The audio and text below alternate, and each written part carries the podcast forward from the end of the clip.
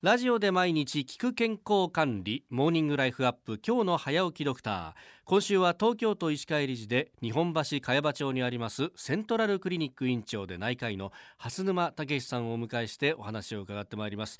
今週は身近な体調不良の原因を取り上げておりますが今朝は COPD 慢性閉塞性肺疾患という病気であります。これって僕聞いたことないんですけど一般的なんですか？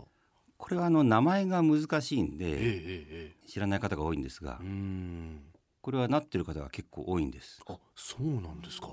肺気腫と慢性気管支炎、はい。この両方の状態をお。COPD と言います。はあ。肺気腫っていうと聞いたことありますよね、ええええ。結構なんか重大な病気っていうイメージですけどはい。肺気腫っていうと。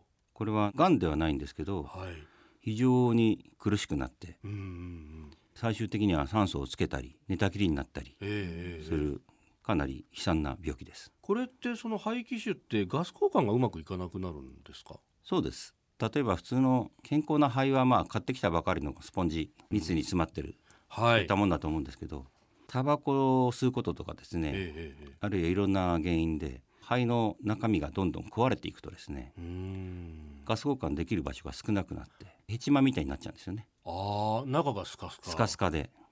ええ。で肺は膨張するんですけどええええ。ガス交換ができなくて苦しい。で最初はねほとんど症状ないんです。あそうなんですか。そうなんです。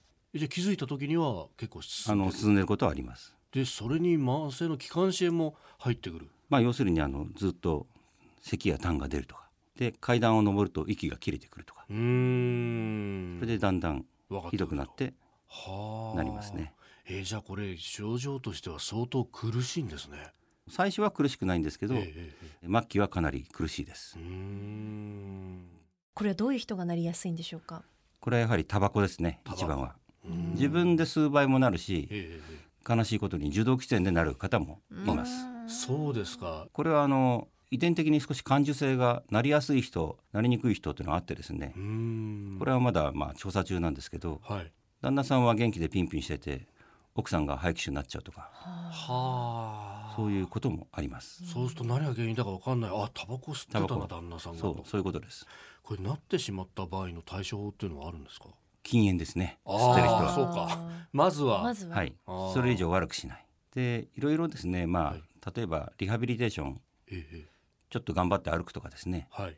あるいは吸入の薬気管支に作用する薬とかですね。そういったものがありますけどえええ本当に本当に進行するとえはい。在宅酸素療法って言って家に酸素の濃縮器を持ってはい。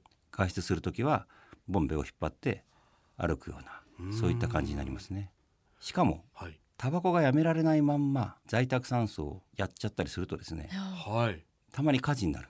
あそっかそっか。大変なことになりますそうですよね、はい。酸素は燃えますもん。すごく思います。すごくはい。燃えちゃうわけですよね、はあ。残念ながらそういう火災の報告が年に数件はありますよね。ああそうなんですね、はい。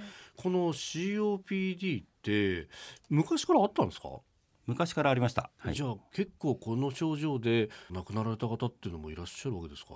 最近の有名人でははい。落語の桂歌丸師匠。ああ晩年はご自分でテレビに出られてねええタバコのことをおっしゃっていただいたり、はい。あとポスターに出られたり、うんうんうん。あとあの時代劇に出てらしたはい。藤田誠さんとかですね。お必殺シリーズ。ええ。あの直接的には大動脈瘤で亡くなられたと記憶しております、クレイジーキャッツの植木仁さんもこの病気で亡くなられてますね。そうですか。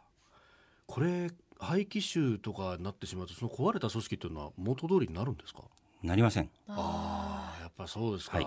タバコをやめることで進行を止めであとは残ったものをいかに活用できるかみたいなことになるしかないわけですね。そう思います。うーん。一番いいのはええ。最初から吸わない。うーん。周りに吸わせない。うーん。ということだと思います。